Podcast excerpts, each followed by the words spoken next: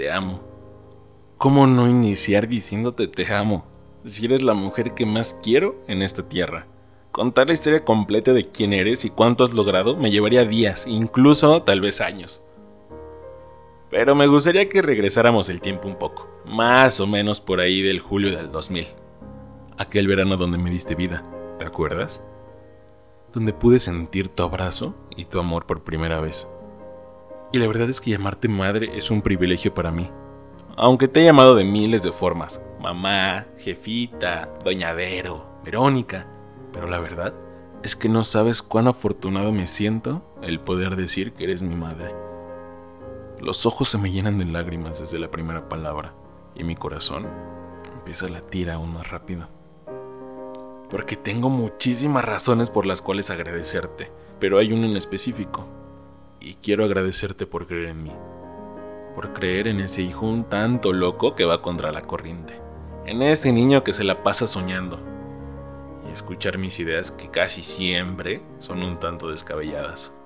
¿Cómo no agradecer si el hombre que soy hoy en día es gracias a ti.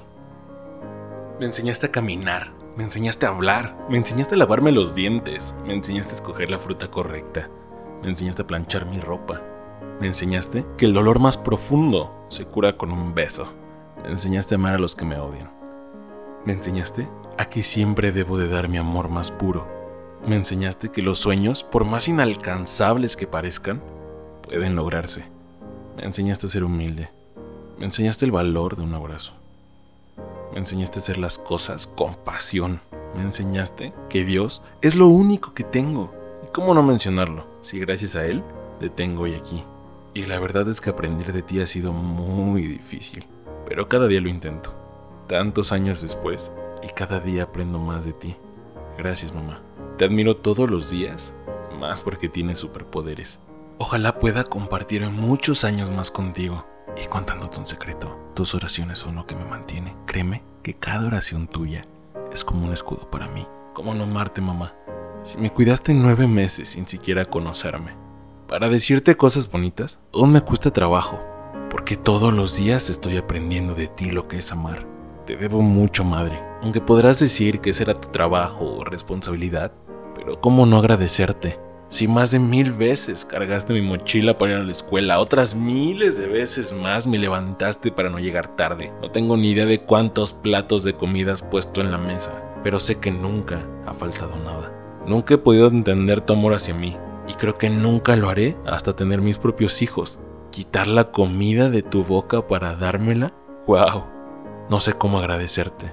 ¿Cuántas noches pasaste frío para que yo tuviera calor? Me enseñaste que la fórmula de la vida es solamente amor y pasión. Me enseñaste a tratar a una mujer como una princesa. ¿Y cómo no hacerlo? Si la que me crió fue una reina.